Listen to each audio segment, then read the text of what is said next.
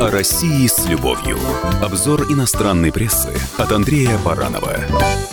Здравствуйте. В студии замредактора отдела международной политики комсомолки Андрей Баранов. Западная пресса продолжает вовсю комментировать мини-сериал э, «Чернобыль», э, подготовленный компанией HBO, и побивший все рекорды по просмотрам и продолжающий побивать. Ну, в основном, так сказать, э, говорят, что показан ужасный Советский Союз. Вот, например, что пишет журналист Люк Джонсон на страницах Washington-Post американской. Чернобыль представляет собой искреннюю попытку передать бесчеловечность, преднамеренное невежество и ложь, которые определяли Советский Союз в 80-х годах качестве примера Джонсон приводит эпизод, где партийный функционер Жарков, в исполнении, кстати, Дональда Самтера, э, который, кажется, был молодым человеком во время большевистской революции, пишет автор. Ну, хорошо он знает нашу историю. Очевидно, Жаркову 85 лет, наверное, было, или 90 уже, к чернобыльским событиям-то. Но неважно, он говорит, мы закрываем город, никто не покинет его и отрежьте телефонные линии. Его предложение встречено не ужасом, а аплодисментами. Чушь, конечно. Ну, тем не менее, вот именно так. Чернобыль изображает Советский Союз скорее как страну третьего мира, а не как великую державу. Советское руководство должно просить Запад о помощи в очистке и скрывает огромное число жертв. Ну, дальше в том же духе. Ну, но есть и другого рода публикации. Вот Эндрю Болт, журналист австралийской газеты Herald Sun, назвал свою статью так «Ложь о чернобыльских смертях от радиации уносит жизнь».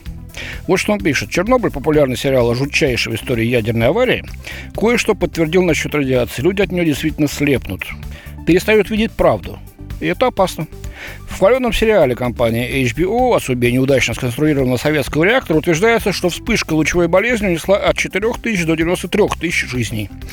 Причем истерика не ослабевает. Активисты, экологи, журналисты и политики в унисон преувеличивают количество жертв, стращая ядерными ужасами. По оценкам Австралийского фонда окружающей среды погибло еще больше, целых 250 тысяч. Но всех переплюнула многолетний рупор ядерной паранойи Хелен Колдикот. Это австралийский врач, писатель и борец с ядерной энергией. Она настаивает, что лучевая болезнь после Чернобыля отправила на тот свет до миллиона человек. Все эти домыслы кажутся еще завиральнее из-за того, что наука утверждает со всей ясностью, достоверное число жертв Чернобыля не превышает и сотни человек. Да-да, именно так пишет автор. Комиссия по ядерному регулированию США считая, что во время самого взрыва и вскоре после него погибло 30 человек. Чернобыльский форум, это многонациональное ведомство для отслеживания последствий аварии, считает, что за следующие два десятилетия от различных причин умерло еще 19 ликвидаторов. При этом организация отмечает, что сугубо радиационным заражением смерть объяснить нельзя. Единственное доказанное последствие чернобыльской радиации – вспышка заболеваемости детским раком щитовидной железы непосредственно после взрыва. К счастью, этот рак излечим, особенно сегодня. Но компания HBO зрителей не заманит, если признает, что радиация убила лишь сотни человек, а не 93 тысячи, пишет журналист Булл. Зачем эта шумиха ей, понятно, но завышать число жертв смерти подобно.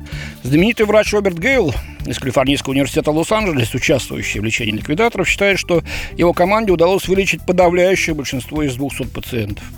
Они, отмечает он, подверглись лишь незначительному облучению. Травмы их не имели ничего общего с тем кошмаром из сериала, пишет автор.